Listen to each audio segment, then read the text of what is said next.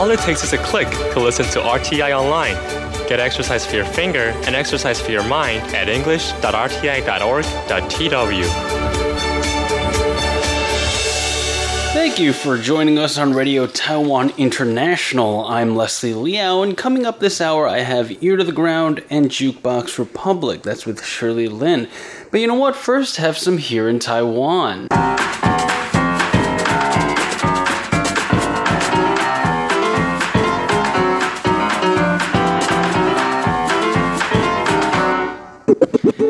Welcome to Here in Taiwan. Today is Monday, October 14th. I'm your host, Leslie Liao, and joining me today, as always, is the one, the only, the Mr. Articulate himself, John Van Trieste. Hi there. And the very motherly to me, Shirley Lin. Hi, Leslie. Today we're going to be taking a look at what's a one night stay at the presidential office like at? Well, a Korean photographer tells all. Next, pigeons in some parts of the world are regarded as pests. Well, one place in Taiwan is getting ransom for them. Find out more. And dog is man's best friend, but what if you want to take your friend for a ride on the bus? Well, some changes are coming to make that a reality. All that and more coming up next here on Here in Taiwan. Don't go away.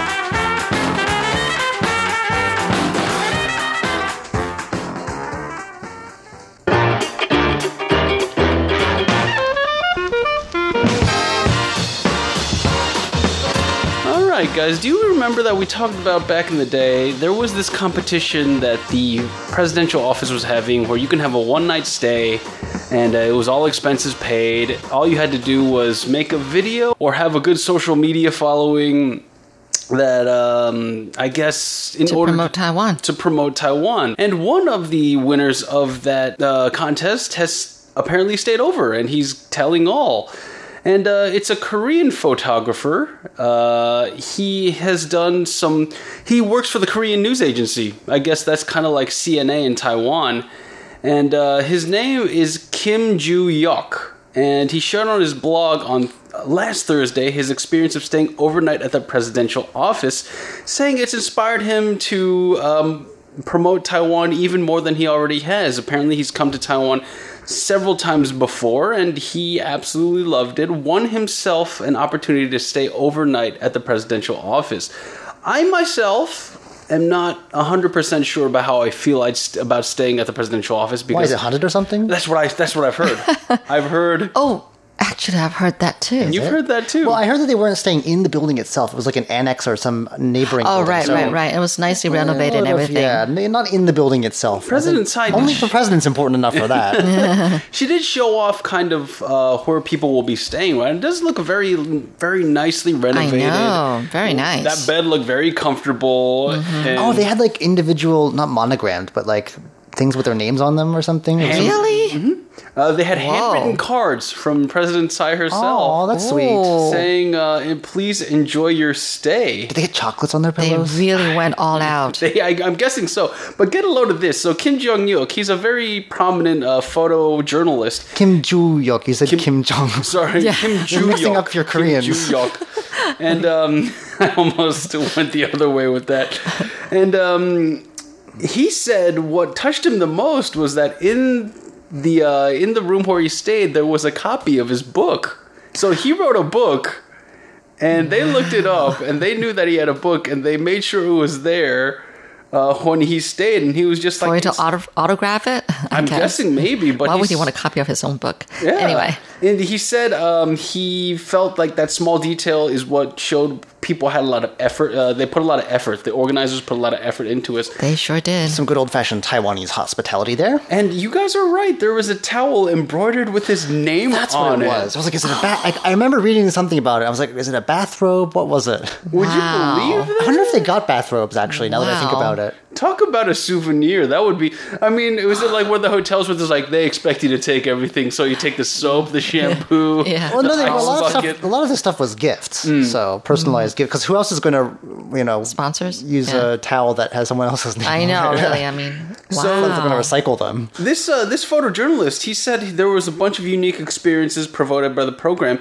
He witnessed a military marching band ceremony held inside the presidential office, an event that's not open to the public. So I'm thinking like Why not? Is this Oh. like the alarm for the president? It's just like you know how people have grandfather clocks. She just has a big procession of military marching bands, just like oh, it's twelve o'clock right now, lunchtime. uh, in terms of dining, Kim said he had beef noodle soup he enjoyed at breakfast in the suite. So they deserve they uh, they brought Room him beef service. noodle soup. service, there you Would are. you believe that? beef noodle soup for breakfast. Mm-hmm. Okay, that's fancy. Yeah. Not, not not a typical breakfast. It's No. usually served later in the day, but you know it's only an overnight program, so they have to get as much in as they can. to me that sounds like something that might that they might do in uh, in southern Taiwan. Like Hmm. they they very enjoy very much hearty things. That's true. Their breakfasts are a bit richer. Yeah, Yes. absolutely. And uh, they actually he got treated to the three Michelin star restaurant Le Palais at the Palais de Chine Hotel over by Taipei Main Station, and he said it was a feast for the eyes as well as the stomach. Now I'm thinking, just that alone, I would have. You know what? I think I would have put aside my fears of living in a supposedly haunted place for a three Michelin star uh, restaurant experience. What, what about you guys? I don't know. Um, it sounds like it was a good time. Yeah. Did they get to meet with President? They Tsai? did, and actually, you know what? He said it was one of the best experiences he has had in 2019. Oh, and just in 2019. Just- wow. I don't How know. often do you meet a head of state? I, I don't know, like, she must have been. Did she invite him to tea, or did she invite him, like, I, I wonder, As one does. As one does. I'll pencil you in. as the best experience he has had in 2019. I he must live a wonderful life. it just blows my mind. Uh, well, President Tsai, if you're listening to this, you know that you won the heart of the Korean contest winner.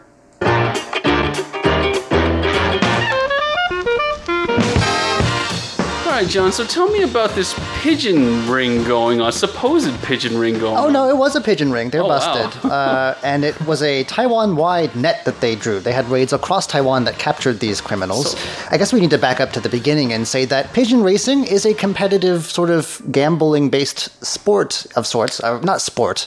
Um, uh, race uh, event that's held here in Taiwan, and uh, the pigeons are often raised in lofts above people's houses. You can see them; they look very distinctive because they look like they kind of. The first time I saw them, I thought that it was like some kind of like creepy medieval tower, like they're elaborate wooden structures. And I, I, I learned later that th- that's where people who race these pigeons keep them.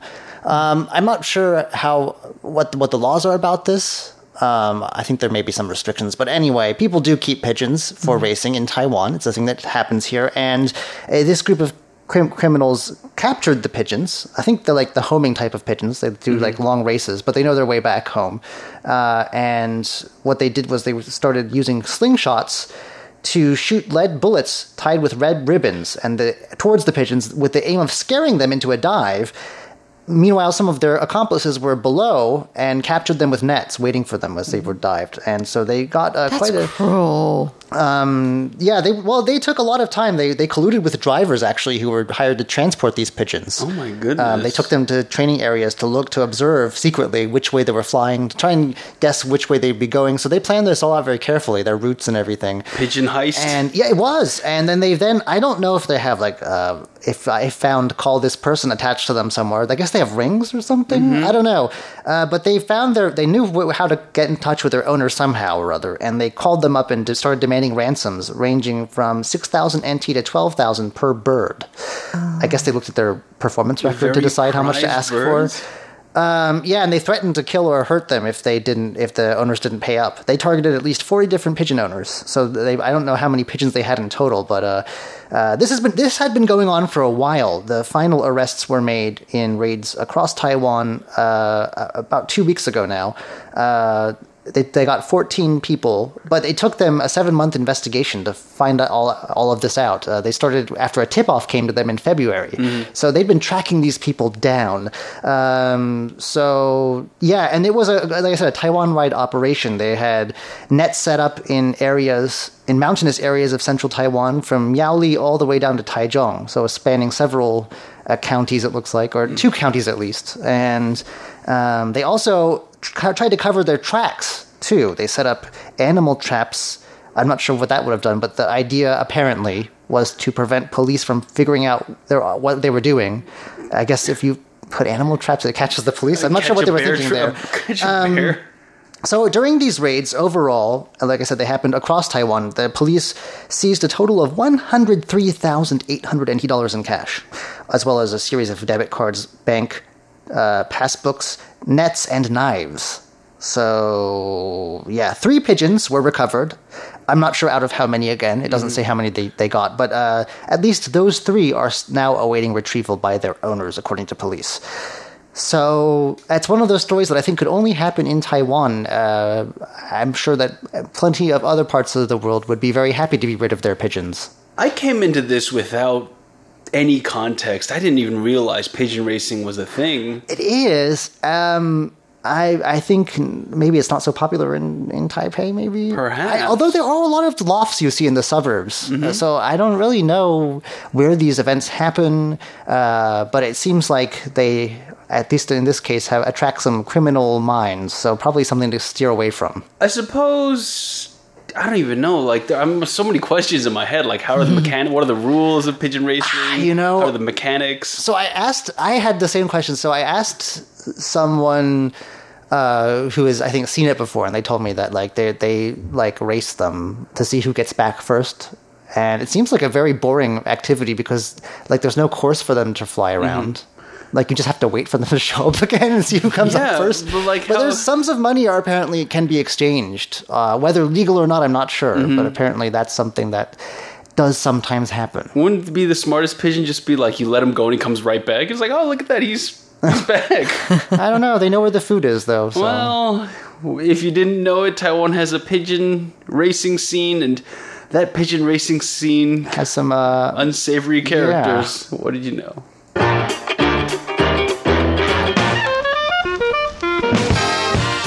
So Taiwan is. Uh, there are no lack of pets in Taiwan. Oh, yes. Uh, in fact, by 2020, this one corporation, it doesn't explain in this article what corporation it is or what they do. It's called Flow Trend. Maybe they track trends. They're predicting that we're going to have more domestic animals than children by 2020. oh That's how wow. many. So when you say no shortage, no kidding. no People aren't having kids anymore. Yeah. Oh that's wow. Hey, it already, they passed that benchmark in Japan back in 2003. They're Oh. another Oh. neighbor with a similar population Okay. woes. Um, but uh, that means, as you said at the in the introduction, that uh, there's going to be a lot of people who want to get these pets around, whether to vet appointments or to the dog park, for instance. And uh, the new Taipei City Department of Transportation uh, has been uh, noticing this trend and, and thinking about ways to help pet owners out. There are already three existing pet friendly bus lines, which I did not know, uh, in the Taipei area. But now, uh, on looks like uh, October 10th, National Day, the new Taipei City Department of Transport opened seven more routes running through three pet parks. That's the reason why they designated those routes because they guessed that uh, a lot of people with dogs and I guess mostly dogs. There's not really cat parks, are there? So does that, would would be carrying their pets to. Now, no, it's not that you can't take your pets on the bus. You can. okay. Um, the- do they but need to be rules. put into? Uh, oh, They need to have be in containers of some sort. Containers? And if you've got a big dog, that's not very practical, is it? No. I can't imagine a husky getting into a container or like a giant. I don't know, Newfoundland. Just gotta carry it around the I Great mean, Dane. I just, yeah, I don't see how that that works logistically. Uh, there's or not, unless not- they're it's on a leash or something like that. Well, yeah. So now, no, no, no, no, no. The Hmm. leashes. That's what the new the rules in the new pet friendly lines are. Oh, good. You have to have them leashed. Okay. Dogs or cats, and uh, of course, owners are responsible for cleaning up after their animals. I noticed that one of them runs uh, sort of near where I am, and judging by the streets near where I live, uh, they may not do that. I don't. What can I say? Um, I hope they do. It'd be a gross buster. It's gross.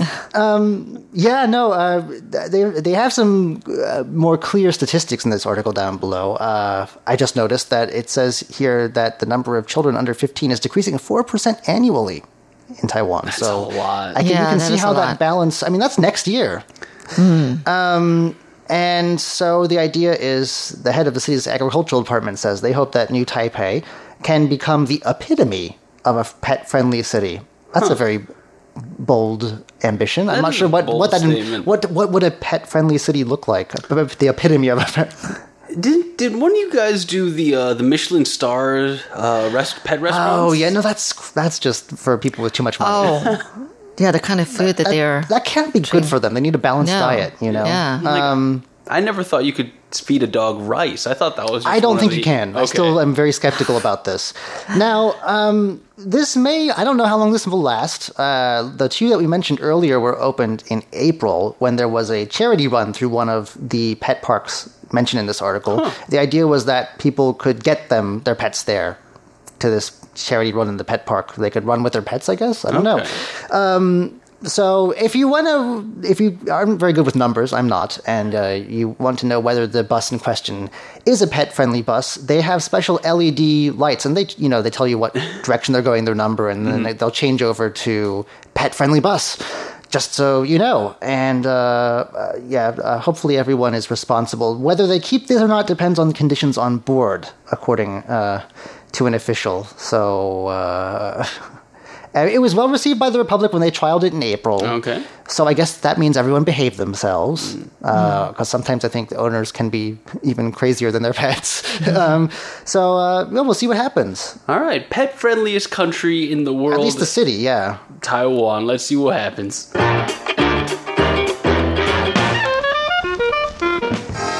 Now, Taiwan is no stranger to exotic animals. I think I covered a story about how Taiwan has like six unique species of lobster, which is the most in the world. But Wow. one thing is, Taiwan is very protective of its native species, including one. And surely, I believe you have a story telling us just how protective the government are of these uh, animals. Well, this incident just happened on National Day itself, October 10th. Um, there was this uh, German family. Um, they were visiting Pingdong um, by the coast there. Uh, actually, it was Xiaoliuqiu. It's an island off the coast. Yeah, on and off the coast. coral but, island. Yeah, right. And um, so uh, one of the the, the son, and he's a teenager boy. Um, he actually took a picture of, of himself uh, on social media with him touching the back of a sea turtle while he was swimming underwater. Okay, and it was discovered by the Coast Guard almost immediately when the pho- photo was shared. And so the incident occurred at 2 p.m. and the local authorities were alerted about it at 2:50 and it only took them 15 minutes to locate this family Well, it's not a very still big on island. the beach. Yeah, it's not a very big Oh, island. Okay. they didn't have far I've to go. been there. but um, that was quick. But um, yeah, the thing is, uh, it- it's it, apparently that the boy touched uh, the turtle. The turtle is a Pacific sea turtle. It's the green sea turtle. That's you know, and Hmm. it's a protected species. But I'm thinking like, how can you recognize that it's an endangered species? But yeah, um, according to Taiwan's Wildlife Conservation Act, uh, the boy's actions violated Article 18, so it found guilty of harassing protected wildlife. Well, he was just showing that he was touching the back of the, the turtle in, underwater. Maybe they can challenge Yeah. that in court then. And what constitutes harassment? Yeah, right, exactly. So, but anyway, if he's charged, he could be fined anywhere from almost like 2,000 US dollars to what's 300,000 NT? Is that like 10,000 US dollars? That's about 10,000, I think. Yikes. I think. So, yeah, roughly, yeah. roughly close. That that's that's really Just for touching the turtle. Don't touch the turtles. That's if the you want to of the touch a turtle, So- just go buy those box turtles, and then you can touch those all you want. So I guess that oh I don't know, but uh, I mean see if it, you're don't touch it. underwater, just don't touch it. Just yeah, look at it from a distance. Okay, That's probably a good rule of thumb anyway. yeah, Yeah, you don't know what kind of if it's or just don't post it on social uh, media. Just be careful. Well, that's about all the time we have for this edition of Here in Taiwan. Thank you so much for joining us. I'm Leslie Liao. I'm John Van Trieste. and I'm Shirley Lin. Coming up, Ear to the Ground and Jukebox Republic. Don't go away.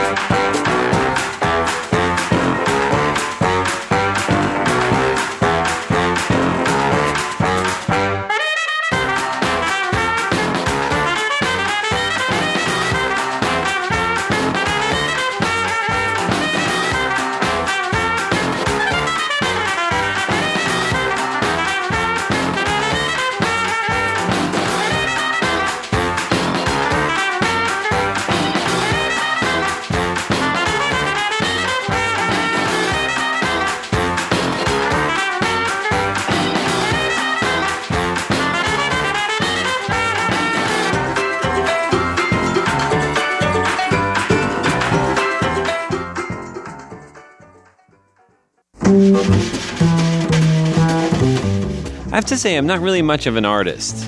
I've never really taken lessons, and up until last year, I'd never really done anything bigger than a sheet of notebook paper. Then, about a year ago, a friend of mine from the Atayal tribe here in Taiwan asked me to paint a two meter square wall for her. So I did it, and I was pretty proud of myself. And after I was done, I promptly put my brush down and finished my career in art. But then a couple weeks ago, I get this call from the same friend, and it turns out she has another section of wall that needs painting, and this time it's 22 meters long. I'm Andrew Ryan, and in today's Ear to the Ground, I bring you to the village of Nalo to meet the people who would end up painting that wall.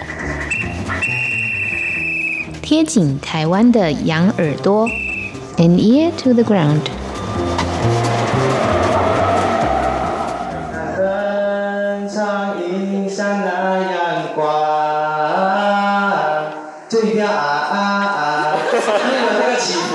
A student from National Jiao Tong University is teaching a group of freshmen how to sing a song. They're part of a mountain volunteer group, which means that every weekend they go up into the village of Nalo in Hsinchu County to lead special activities for the local kids. Today it's orientation for the freshman volunteers, and the song they're learning is a folk song about being called up into the mountains. Singing was just one part of their orientation. They also made handicrafts, went on a treasure hunt, and watched performances by the upperclassmen. And of course, they also sampled the local rice wine. For these volunteers, painting a section of wall at my friend Yau's house has also become part of the tradition. And this year, since their section is adjacent to the piece that I painted before, Yau suggested that we all work together. So I ended up designing an extension of my original piece. It features the surrounding mountains, and Atayal woman weaving traditional cloth, a young warrior holding up the cloth, and then a selection of college students and local children who are following the cloth back to the village. Now, there are also some flying cabbages in the design. The hope is that the local vegetables can fly off to the big cities and make a profit for the farmers. Now, I wasn't sure how this was all going to go down or what my role in the whole project was. But I definitely felt that I'd walked into something that was much, much larger than my little design. On the first morning after I got there, a number of upperclassmen helped me to transfer the drawing onto the wall with some pastels. We put numbers and letters to indicate the color that was to be used in each section. Then in the afternoon, the new recruits filled in almost the entire 22 meter long wall in just three hours. I was shocked and of course very pleased. I stood back and watched them working together, some of them concentrating intently on the painting, while others were spending more time playing with the kids. Sometimes it's important to let people grow and learn and make mistakes, even if they drip paint all over the place. After all, it can always be touched up. The next morning, I was awakened by the sound of banging.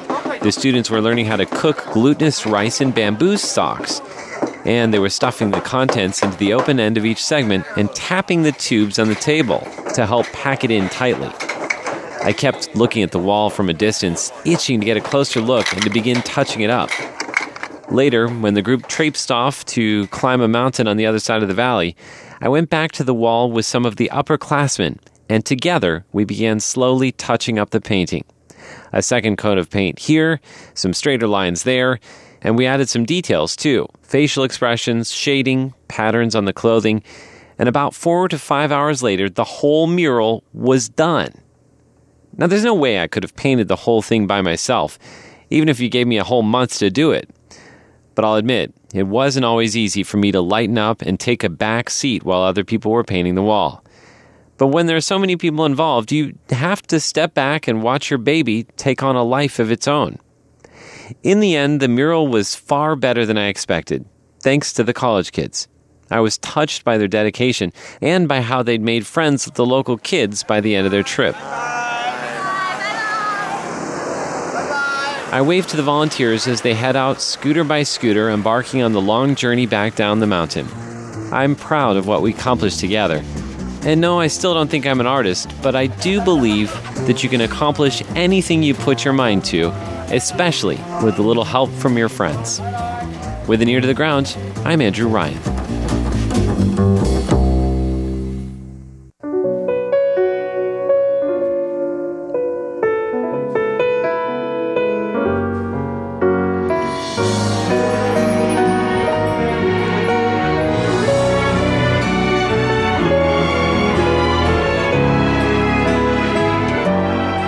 Just tuned into Jukebox Republic. I'm Shirley Lin of Radio Taiwan International. I could never imagine a blind singer, okay, a blind singer doing a musical. But Ricky Xiao did. He just did it in August, and it was about his life story. I'll tell you more about his life story after this song, which he just recently released. It's a single. It's called 候鸟 Migrant Bird. 单纯想，取暖，然后飞走。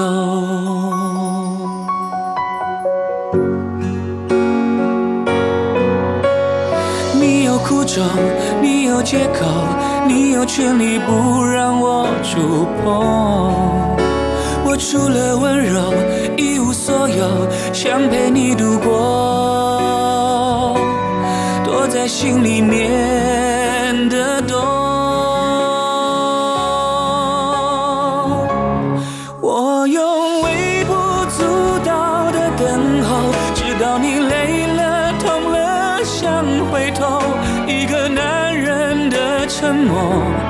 藏了太多情绪，从不说。我用怀中仅有的天空，只希望你的旅途也有我一个女人的寂寞。需要多少痴心化成疾风，能让你感动？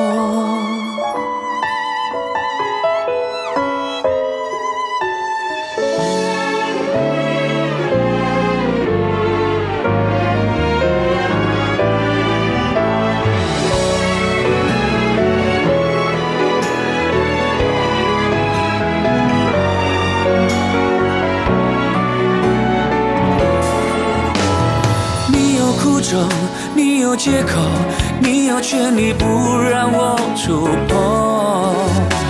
我除了温柔一无所有，想陪你度过，躲在心里面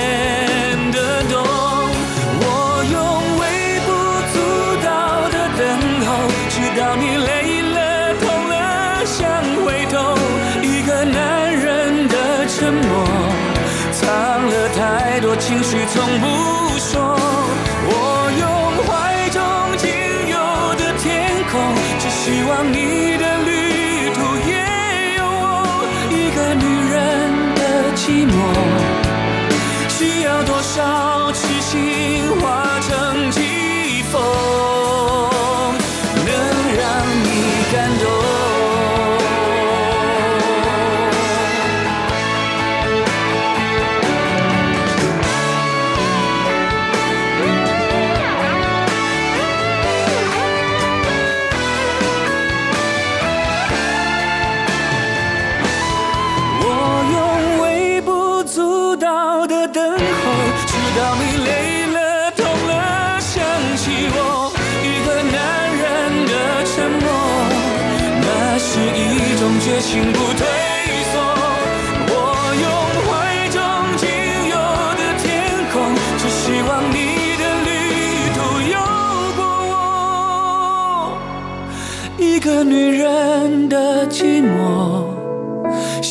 多少痴心化成疾风，能让你感动？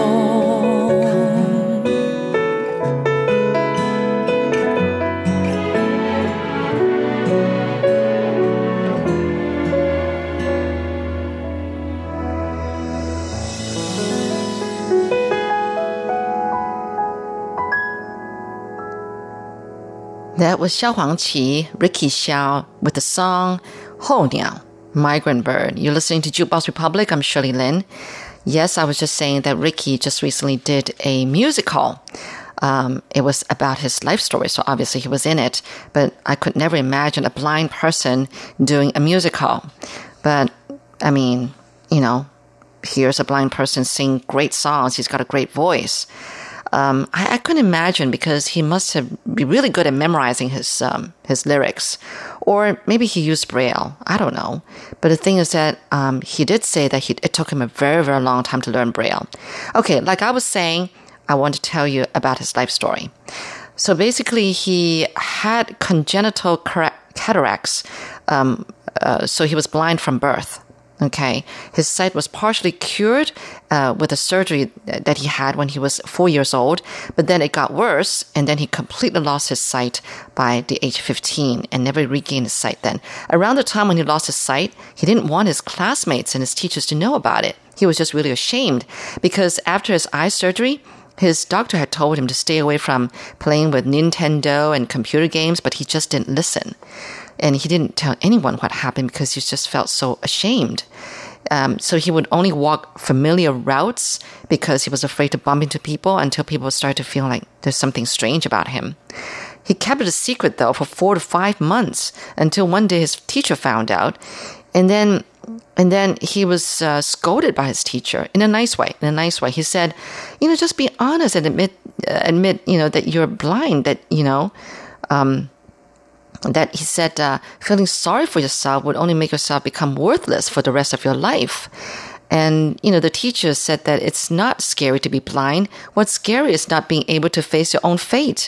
And then he says, um, he or she, I don't know, um, start, said, you know, like start over with your life and try to learn some new survival skills. I mean, there's nothing wrong with that. I mean, that's good for you. So after that, he started walking uh, with a walking stick, and nobody from then on, you know, would give him weird looks. Ricky said he was really depressed for the first one or two years after becoming blind, and he also during that time got his masseur license, but he wasn't happy because. You know, he was thinking that, you know, being a masseur is not my life. He said, my life is to sing. And so he sent, started sending out demos. But even then, people, you know, even if people really liked his singing, they were turned off by the fact that he's blind, or that they love his music, but they just didn't know how to go about promoting a blind singer. Then it was not until 2008 that someone covered his song at this then really, really popular, uh, you know, TV talent show. And the song was "You Are My Eyes," uh, 你是我的眼 it, so ever since then, you know, he's in the news again, and he's been popular since then, and you know, um, so I'm gonna play that song. You are my eyes, and then another song, 点点点. I guess dot dot dot.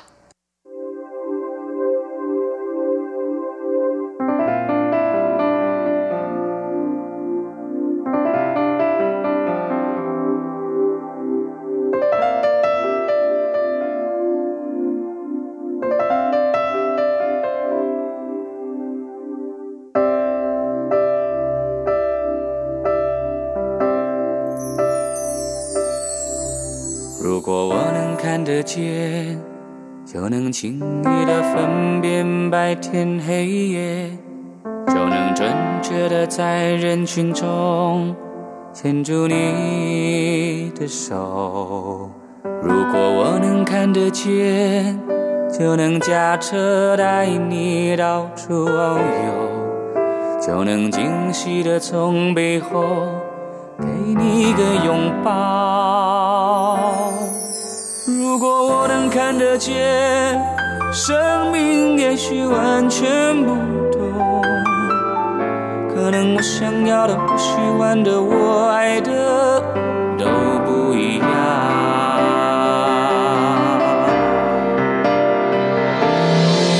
眼前的黑不是黑，你说的白是什么白？人们说的中那团白云背后的蓝天。我望向你的脸，就只能看见一片虚无。是不是上帝在我眼前遮住了脸，忘了掀开？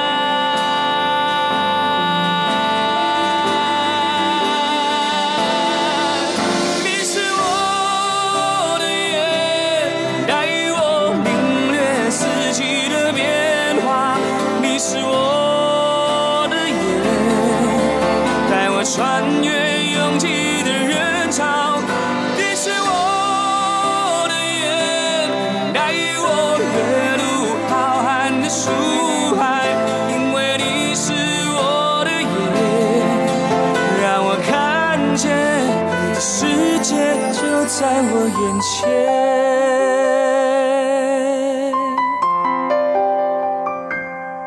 就在我眼前。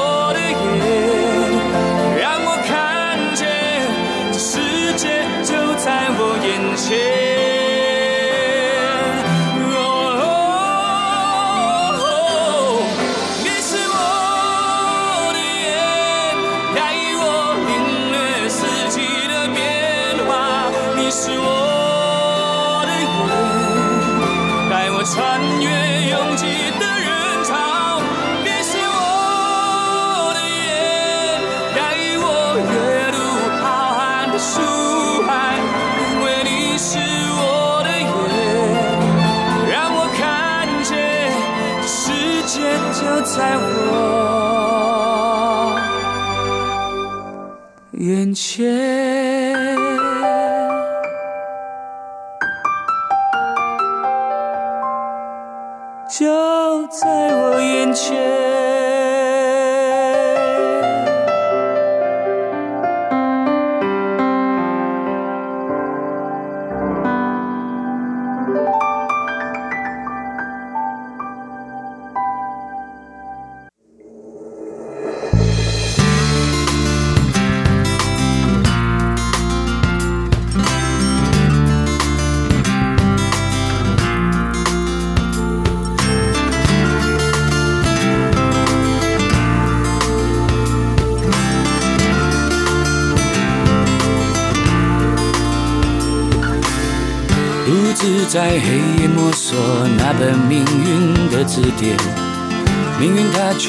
在书里面。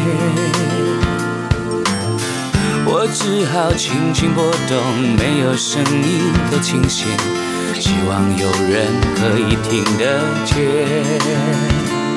他们说黑白只是相差一点点，我相信一点改变，梦就会实现。你知道那么一破茧，世界出现在我面前，让我可以完成我心愿。我会一点一点，让你全部都听见我的一点一滴，努力从来不曾改变，喜怒哀乐说不完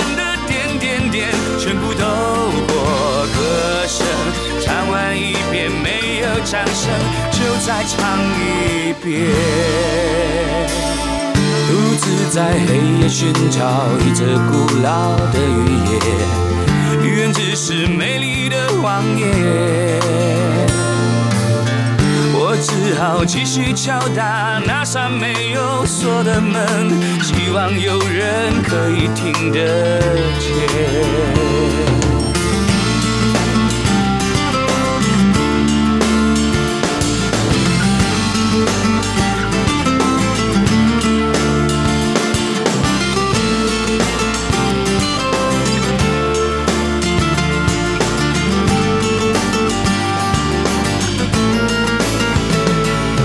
说黑白只是相同的冰冷，我感到一股火焰在我心里面，一直到那么一天终于破茧，世界出现在我面前，让我可以完成我心愿。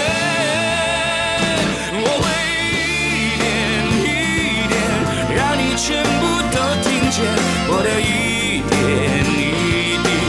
是可以说到明天。悲欢离合，道不尽的点点点，全部透过歌声，一首一首交换你的每个掌声。一生能有多少年，多少转捩点？最感谢就是遇见你们，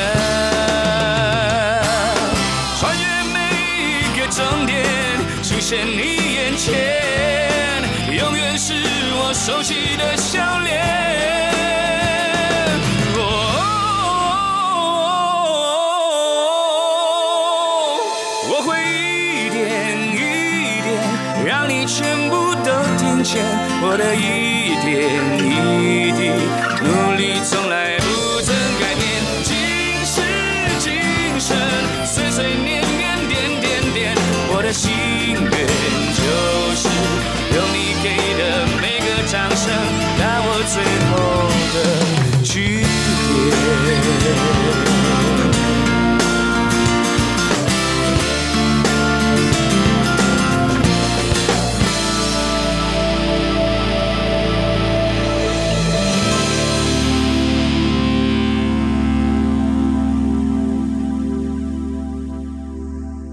That was You Are My Eyes, 你是我的眼, and 点点点 dot dot dot by Ricky Xiao.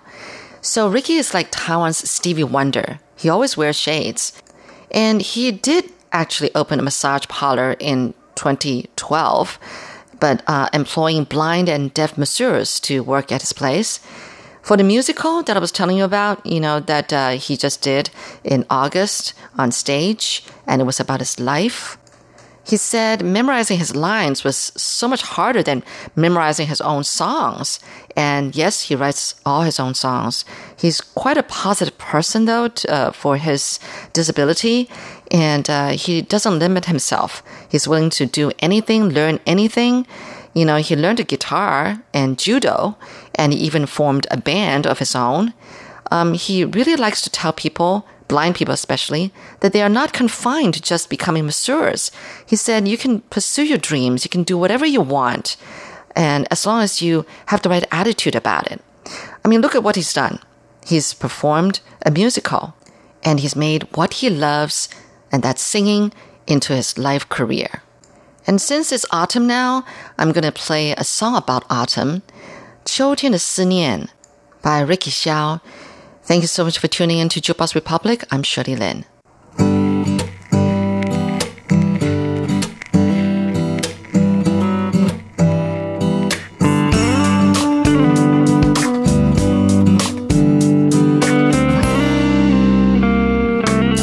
每到了秋天，总是叫人想念曾经你我那段最美的画面。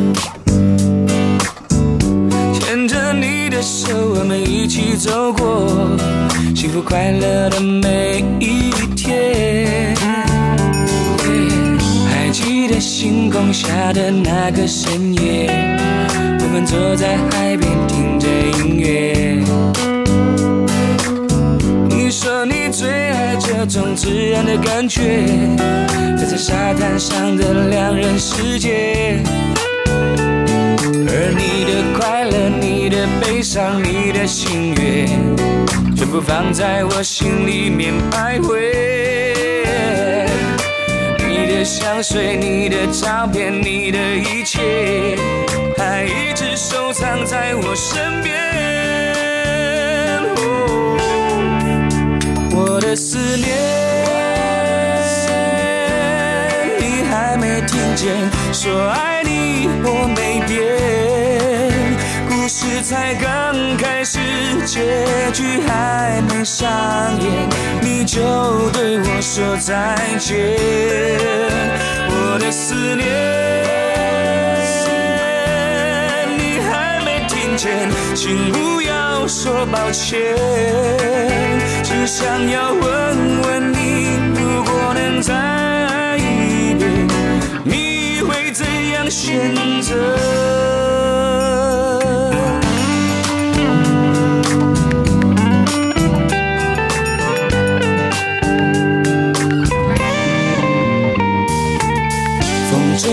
掉落的叶一片一片，转眼间又是秋天。是秋天亲爱的，你现在你过得好吗？他爱你有没有多一点点？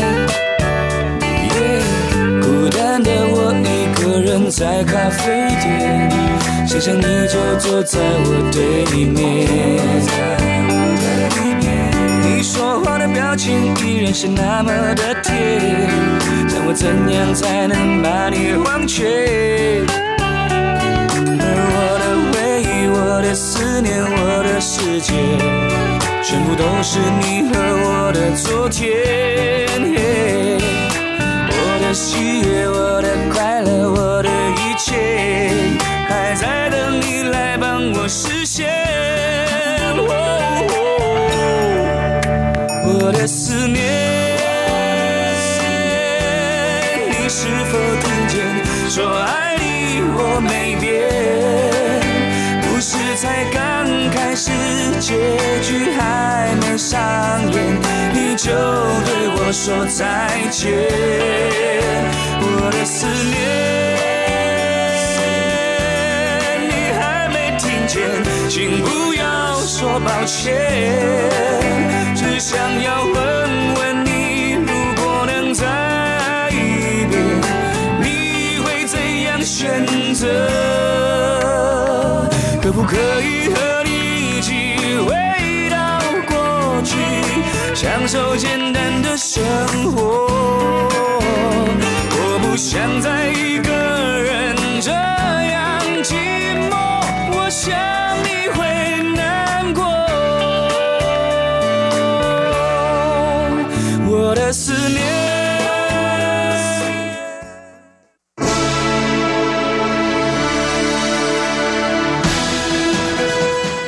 Thank you for listening to Radio Taiwan International, broadcasting from Taipei, Taiwan. Check out our website at english.rti.org.tw. Again, that's english.rti.org.tw for the latest news and features from Taiwan. You can also listen to our programs and watch videos as well. Our 60 minute English language program can also be heard every day at the following times and frequencies.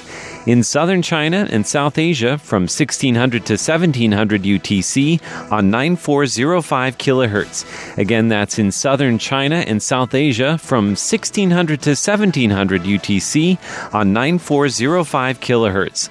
And in Southeast Asia from 0300 to 0400 UTC on 15320 kHz. Again, that's in Southeast Asia from 0300 to 0400 UTC on 15320 kHz. We'd love to hear from you. Please send your comments to P.O. Box 123 199, Taipei, Taiwan. Again, that's P.O. Box 123 199, Taipei, Taiwan. Or send an email to rti at rti.org.tw. Again, that's rti at rti.org.tw. Also, visit us on Facebook. The address is fb.me forward slash Radio Taiwan International. Once again, on Facebook, we're located at fb.me forward slash Radio Taiwan International for videos, photos, and news of interest from Taiwan. Thank you once again for listening to Radio Taiwan International.